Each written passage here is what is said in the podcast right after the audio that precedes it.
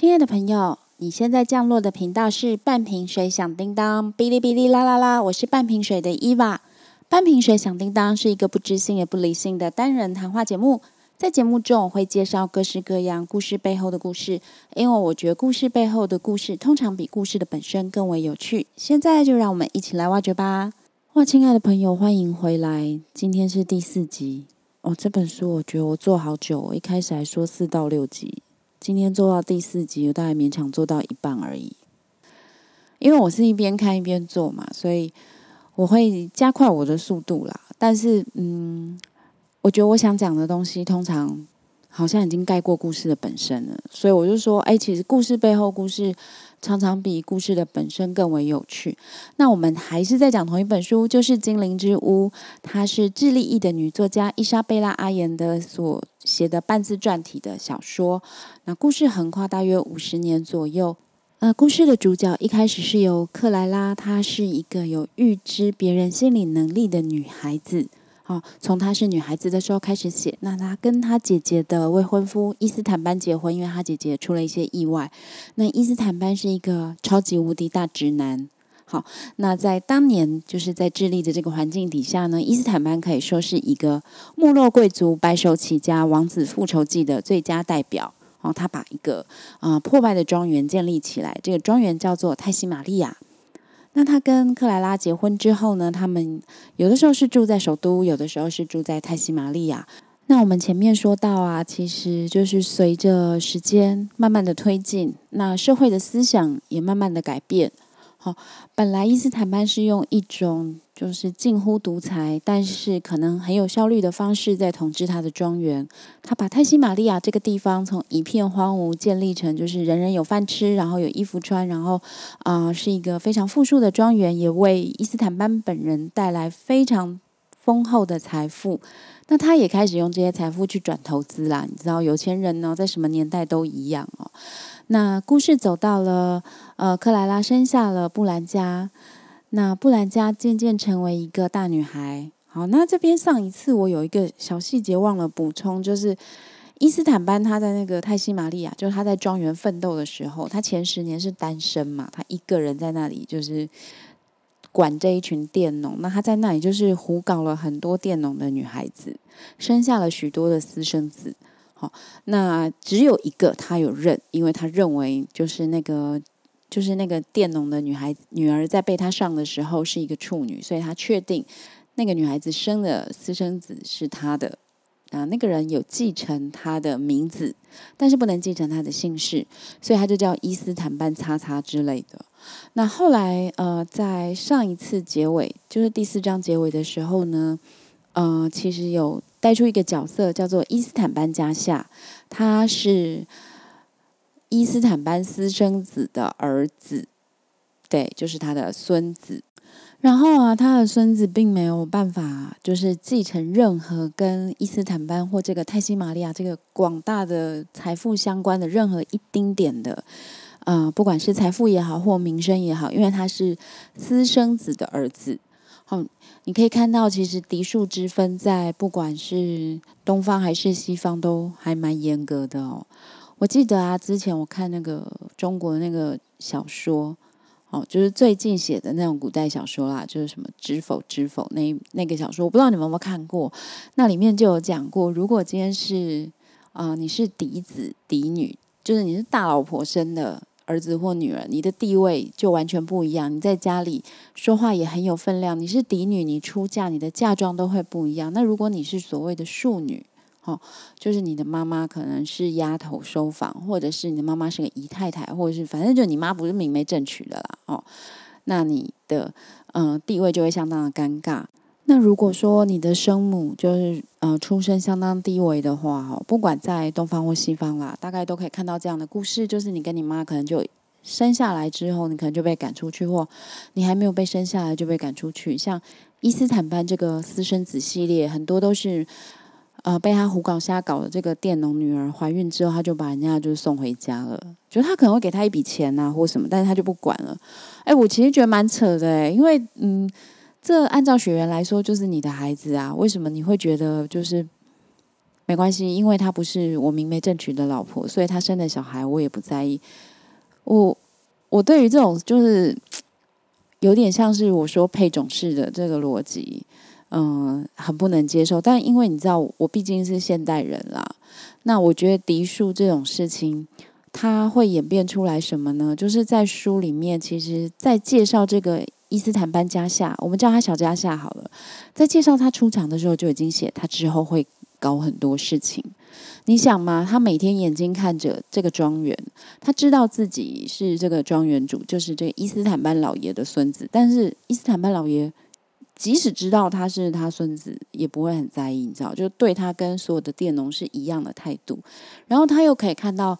啊，就是背着那个高贵的姓氏的伊斯坦班的后代啊，布兰家还有布兰家的弟弟，那个杰米跟尼克拉斯，对，这两个也是角色啦。之前忘记讲，那他看到的说，哦，只要你是呃明媒正娶的夫人所生的孩子，你们就可以吃香喝辣，然后什么事都不用做。可是我却因为我的嗯，算是他的祖母。只是佃农的女儿，我不被承认，所以我们的血统就就好像你知道不被承认呢，就是我们好像就跟大家都一样，但我明明就是这个庄园的后代，所以他的心里就开始有很多仇恨的想法长出来，因为他每天看到这么大的庄园，明明他就是嗯其中的一部分，我的其中一部分意思是说，他明明就知道自己跟这个庄园的主人血脉相连，可是。只是因为他不是所谓的正式的后代，所以他就要过着跟佃农一样的生活。你知道，仇恨就会慢慢长出来。在这边，我当然想说，现在的社会应该比较没有这种事情了啦。第一个是已经没有奴隶制度，也没有佃农制度了。再来就是，呃，不管你是谁生的孩子，好，我们是以血缘为主的。好，只要你爸爸认你，嗯，去做生父登记，即使就是这个爸爸搞了一百个老婆。哦，他的小孩应该都有平等的地位，比较没有这种嫡庶之分。但是我们还是可以在一些新闻上面可以看到，就是嗯，你知道，有时候企业家就是不知道为什么就会弄好几个老婆，他们的各房的小孩之间就会有一些角力，这就变成我们茶余饭后之间的话题。我觉得，嗯，你可以说社会进步了，但是从这些事情看起来，有的时候社会进步的还是不太够诶。那总之，这个伊斯坦班的私生孙子。就是小加夏，他应该是个麻烦人物，因为在一开始介绍他出场的时候，书里面就说他是一个私生的孙子，然后心里满怀着仇恨之类的哈。那我们回头来看克莱拉跟布兰加，布兰加越来越大哦，开始成为一个少女。那我前面讲他跟佃农的儿子，就是那个非常聪明、有一些反叛思想的特塞罗，感情非常的好。那他们在书中就是，就像以前我们看过那种翻译小说嘛，哦，布兰加、克莱拉他们是，呃，可能半年住在首都，那夏天会到泰西玛利亚去避暑，类似这样，所以他们，呃，两小无猜的感情是一年一年，哦，越来越浓厚。那，呃，小男生、小女生变成少男少女之后，那个感情当然就会有一点不一样，就不会是小时候那种，就是一起玩泥巴之类的，哈。那书里面就描写到布兰加呢，他开始跟特塞罗谈恋爱了。但是你知道吗？一个是大小姐，一个是佃农的儿子。这个其实就是我们所谓的跨越阶级哦。好像所有的呃爱情故事都要跨越阶级才会就是惊心动魄，或者是说才会荡气回肠。但是其实你知道，跨越阶级的恋爱并没有这么容易。一开始布莱加很天真，他觉得他们可以。一辈子住在泰西玛利亚，就他可以嫁给特塞罗。后来他年纪越来越大，嗯，就是越来越认识自己的父亲之后，他了解是不可能的。好，那当然在他们这个恋情的进行当中，他们也就你知道，就是少男少女的发育嘛，就是到一个阶阶段的时候，他们就发生了性关系。这样，那后来他们的这个恋爱当然是被发现了。哈，那。那书里面就讲到他们两个常常偷偷摸摸的约会嘛。那怎么样约会？就是那个，嗯，布兰加他会在大家都睡觉之后跑出去，就是跑出房子啦，到庄园里面去跟特塞罗约会哈。那呃，这边时序终于走到了一个我非常确定是哪一年的事情。啊，因为书里面的情节就走到了大地震。那智利大地震是发生在一九六零年的五月啊，它是目前人类历史上有记录最大的地震，大概是九点四到九点六级哦，超级大的地震。诶，我不知道你们就是听众，你们九二一的时候，你们有没有在台湾呐？或者是说你人生中有没有遇到什么样的大地震啊？我个人非常的怕地震，因为九二一的时候我还在那个台中念书，有没有？九二一震央是不是就在普里？对吧？所以你知道，我那时候真的是非常大的震撼教育，因为我还记得我住在十四楼，我租房子，我住在十四楼，那个整个房子的东西就是什么电视啊、什么电脑啊、什么你可以听到的东西，或者是别人家的东西，都会全部砸烂啦，超可怕。然后我记得，因为我的租的房子就变成围楼，你知道吗？然后我只带了一只手机爬出来，那后来我很久都没办法回去。所以我记得啊，我当时因为我刚前面应该讲，我就带一只手机跑出来，我什么都没有。我记得我还是靠就是同学的接济才能够回台北我的家，然后嗯，我就要去重办所有的证件。我感谢神，因为那时候我家里有一本我的护照，有护照我再去办其他的证件就比较快，不然超可怕啊！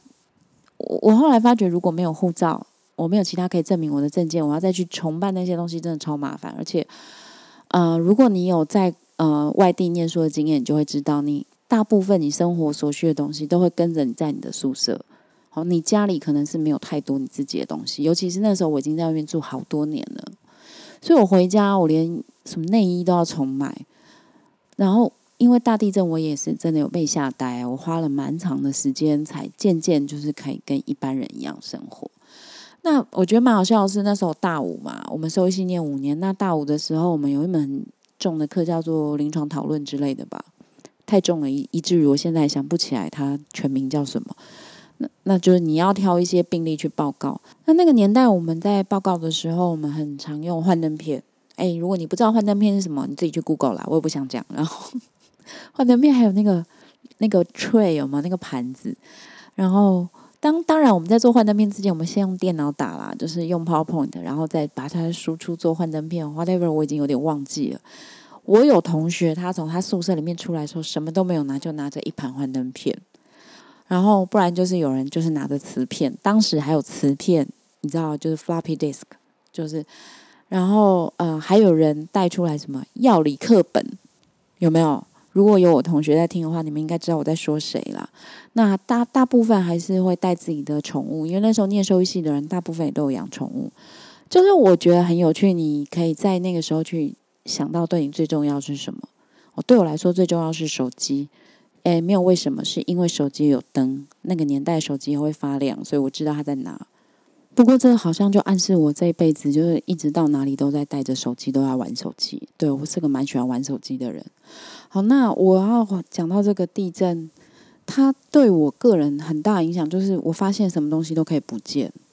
就当然啦，我以前会说什么东西都可以不见，要留一个护照或留个身份证。可是我曾经去查过这个规定哦，even 你的护照、身份证、驾照全部都一起不见，你还是可以再去重办你的身份证，只是麻烦了一点。为什么会这样说？就是我以前是个很喜欢累积东西的人，那经过九二一大地震之后。我发觉我人生什么没有了都可以再重来，哦，不是很励志啊！你不要以为我讲这段话的时候很励志，是我发现什么东西没有了，它就没有了，你也没有办法。而且你会发现那些东西不见了，其实你在时间拉长一点，你也不会怎样，你的生活还是可以再去重建的。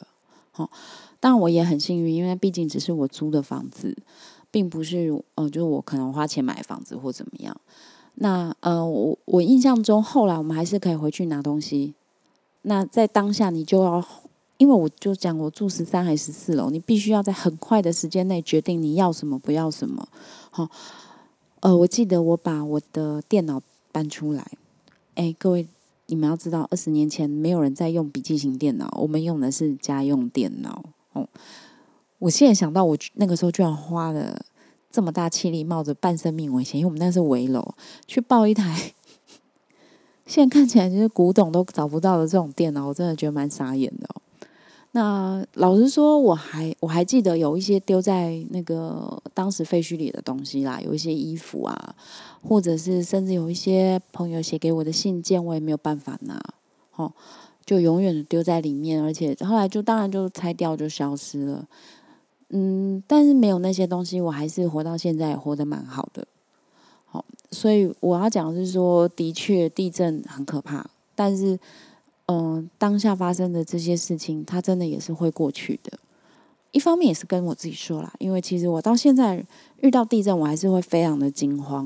哎，真的，如果你遇到地震，你不会惊慌，你可以就是私讯给我嘛。我很想知道为什么不会，因为我到现在还是非常害怕，因为地震就是很失控的一件事啊，它无声无息，就是突然发生了，然后你也不知道它。到底会怎么样嘛？尤其是你知道，我因为遇过九二一，所以我认为地震就是一个，它真的会越来越可怕的事情。因为九二一，你如果经历过，就知道一开始可能你觉得几秒钟就结束，但它摇了很久。啊，不过我希望我会越来越不怕地震啦。总之，如果你很怕地震，或你不怕地震，都欢迎你留言给我，因为我很需要跟别人一起分享，就是跟地震有关的经验。好，那我们讲回书里哈，我们就说哦，他的步调终于走到了一个我确定时间，一九六零年的智利大地震。那在这个时间点，好，伊斯坦班一家人在泰西玛利亚。那他的姐姐就伊斯坦班他姐之前就是一直在帮忙照顾那个克莱拉的姐姐弗罗拉，已经被伊斯坦班赶走了。那在地震发生的时候呢，嗯，刚好就是克莱拉的保姆娜娜，她也。回到了城里，所以只有伊斯坦班他们夫妻还有布兰家，因为他们的儿子在寄宿学校。那当然还有就是非常多的佃农。那地震发生就是非常大嘛，他们家的房子就倒塌了，刚好把伊斯坦班埋在那个瓦砾堆里面。哦，不用担心，他没有死掉，他只是骨头断掉了。好，那在城里的娜娜因为地震就是吓死了，好，应该就是吓到心脏病发死掉，所以。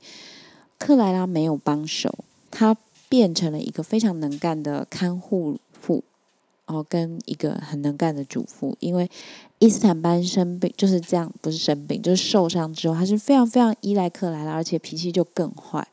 你知道他本来脾气已经很差了，一个直男，好，一个这么偏执而且大男人，好，任何事情都要控制在手上的直男，遇到这样的变故。我想他除了发脾气之外，他也没有别的，就是可以就是发泄情绪的方式。然后克莱拉很奇特的是，他在这个时间，他突然就是可以负起一切的责任，他就不再沉溺于他那些就是算纸牌啊，或者是呃去呃猜别人心里在想什么这种事情，就不再算命这一类的，也不再占卜了。他就突然开始就是认真的做一个就是庄园的主妇。好，那我觉得这也蛮奇怪的哦。那有些人会说：“哎，你看吧，很多妄想症或精神症状都是因为你太闲，就是才会引发的。”这边我要告诉你哈，如果你是这样认为，你才太闲，你全家都太闲。好，嗯，我其实这一段我看了两遍，我不是很喜欢他写的方式，因为我我认为克莱拉的那个特殊能力是他的一个天赋。好，可是这一段我会觉得，哎。我不知道是我没有看懂还是怎样，好像他必须要去忙这些琐事的时候，这些嗯能力就会削弱。然后我觉得有趣的是，其实我没有觉得伊斯坦班认为就是老婆变成这样很好诶。虽然在他一开始受伤的时候，他的确是非常的依赖他老婆，就是要去煮饭给他吃啊，要当他的看护啊，然后嗯任他胡来去要求他要吃各式各样的东西哈。但是后来，就是伊斯坦班当然也很坚强啊。你知道，直男哦，偏执狂，这个专制的暴君，其实他们都是很坚强的哈。伊斯坦班从轮椅上站起来了，他开始可以活动了，他康复的不错。但是克莱拉没有办法回去以前的克莱拉，他变成他会花很多时间。他现在不用照顾伊斯坦班，对不对？他很多时间他就花在去照顾这些佃农，可能在学校啦，或者在一些啊缝纫的工厂，哈。就是他把时间都花在他们身上，然后呢，也说服伊斯坦班做一些改变。因为我们可以想到，就是对照现实的时间，一九六零年左右，其实二次世界大战已经结束了十几年了。哦，那南半球的智利因为从来没有参与战争，所以他们的一些社会制度的变化也会比我们来得快一些。那前面也有提到，其实社会主义的思想，甚至你可以说共产主义已经慢慢的渗入智利的社会。他想要去团结佃农，那也影响了很多人，因为在呃这个思想进来之前，我相信大部分的社会哦体制都是为了追求快速的经济成长，哦或者是一些呃所谓快速的生产，那它是牺牲了劳动者的权益的。所以社会主义的思想，它是很快的就可以席卷这些地方，因为毕竟以前不公平嘛，哈。我们前面讲过说，哎，那个泰西玛利亚，就是伊斯坦班在他的庄园，甚至没有用国家的钱币，他用一种他自己创造粉红色小纸条。那终于在这一章，克莱拉成功的说服他，就是，哎，你你要用跟大家一样的钱呐，你要让你的佃农有钱。好，他才能去外面买东西，他才能储蓄。可是这边我觉得蛮有趣，伊斯坦班虽然勉强的答应，但他心里是很生气的。他认为我把钱给你们，你们只会拿去乱花。哦，的确也有啊。可是你知道这边是两种思想的冲突，就是这个庄园主这个老爷认为说，我今天把你应得的钱给你，哦，让你拥有真实的钱。你就会拿去喝酒喝掉。事实上，也真的有人这样做。所以他认为，我今天不给你真的钱，我让你就是只能在我这个庄园里面，呃，做消费。哦，你用我我所创创造的钱币去买，就这庄园里面流通的东西，是我对你的保护，因为你就不会把钱拿去外面乱花掉了。你有没有觉得很奇怪？我我觉得很奇怪，诶。就我们前面有讲过，就是那个我是为你好的逻辑，这个一直都没有消失。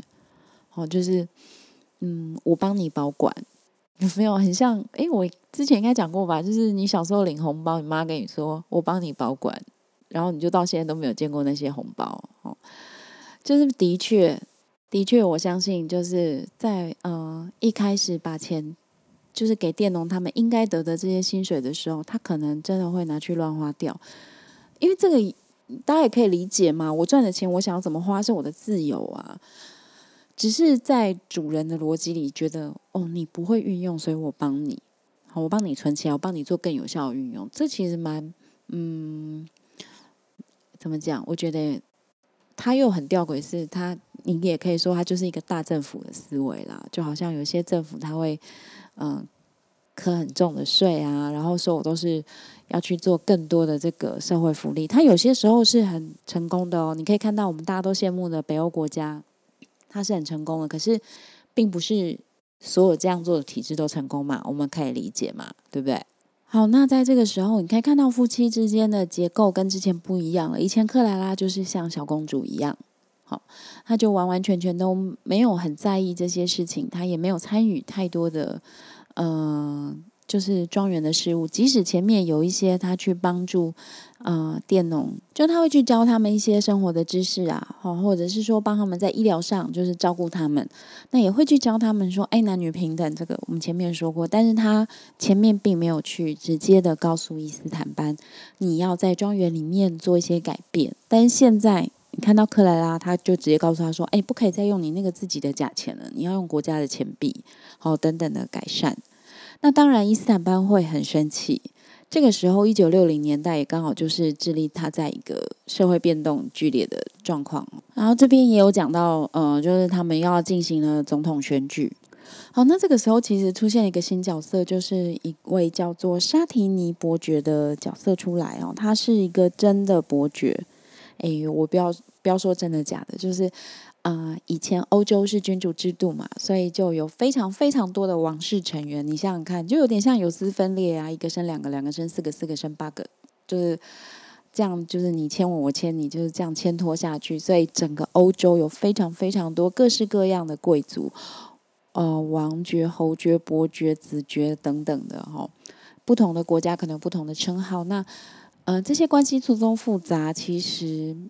嗯，很多所谓的旁支皇室是没有办法很轻易证实的。它不像你知道，可能就像我们现在知道的英国皇室啊、西班牙皇室是很明摆着在那里，就是这些人。因为有些可能他的先祖他的先祖可能已经六代以上了哦，可能跟皇室曾经有过血缘关系，那他可能也是某某侯爵的后代哦，所以欧洲人以前就是有一个皇室的头衔，这个是还蛮常见的，尤其是在骗钱的时候。我这样讲有点过分，其其实我不知道这伯爵是好是坏，我只是看起来他不是什么好咖，因为，哎，我要再讲一次，大家都知道智利很远吧？智利离欧洲也很远，那一个欧洲人怎么会跑到这么远的地方去发展呢？想必就是不希望人家知道他的，你知道，呃，不不希望人家去探他的底，因为以前没有网络嘛，没有网络就很难找到说你是谁。哦，你如果到一个新的地方，你只要有一点点呃相关的证明，证明你是个呃皇室的后代，你就可以说你是皇室的后代。而且呃当地人显然还是很买单这种什么侯爵、伯爵，就是这样的王室头衔的哦。诶，其实这种事情好像在现在还是蛮有可能骗到钱的。我们是不是有看过那种电脑诈骗？是说他是？什么英国的什么东西呀？就是我觉得人好像对于所谓的贵族是有一种，就像那个昆虫看到光一样的趋光性，就好像真的我们好像看到贵族就有点没有办法招架这样子。那总之，伊斯坦班呢看到沙提尼其实也是有一点这样的状况，因为就是他就是觉得说这个人好像可以为他带来一些提升那个地位的一个表彰，我也不知道为什么哎，可能。你知道伊斯坦班的心里还是多多少少有一点自卑吧？来了一个也不知道底细的贵族，就觉得非常的尊荣。好，然后呢，这个贵族当然心怀不轨，也没有到多坏啦。他不是那种超级大坏人，他就是觉得，哎，这个地方很适合他，可以好好的发展。好，那所以他们其实也把脑筋动到了布兰加身上。好，好，那呃。但是呢，我们就说嘛，布兰加其实是跟佃农的儿子特塞罗在谈恋爱。这个时候终于被发现了。为什么会被发现呢？其实是伯爵发现了，然后伯爵就跑去跟伊斯坦班讲。那可以想见，伊斯坦班超级愤怒的。他愤怒的表现在于他打了克莱拉。伊斯坦班是一个非常暴怒的人，而且，呃，你可以看到在书里面他真的会打人，但是他从来没有打过克莱拉。哦。在这一次，他发现女儿就是跟那个佃农的儿子混在一起，而且显然已经非常亲密的时候，他把他老婆打一顿。那这个殴打克莱拉的行为，哦，在书里面，我认为对我来说啦，对我在阅读的时候来说，我认为就是他们夫妻的感情已经到了真正的冰点。哦，在此之前，克莱拉有时候会生他的气，或者是觉得很不耐烦，因为就是你知道，夫妻做久了，孩子都大了，其实有时候并没有那种激情存在。但是克莱拉都没有，就是整个到冰点，就是到目前为止，我看到这一段是蛮吓呆的。我觉得好像到了冰点，因为克莱拉就生气，他就把东西就是收一收，他就回到城里去。那伊斯坦班还在生气呀，第一个是他又气又恼，因为。其实伊斯坦班真的很爱克莱拉，非常非常的爱他。可是你知道，会动手的男人就是这样子，他很爱他，可是他就是没有办法克制他的脾气，他就揍了老婆。然后揍完之后又很懊恼，那老婆就是跑掉了，就跑回家了。之后呢，他继续在这个庄园里面找这个拐走他女儿的特塞罗。好，我们前面就讲过，一开始有讲过，有个小加夏是反派嘛。小加夏这个时候就来告诉伊斯坦班说。我可以带你去找特塞罗，很奇怪哈。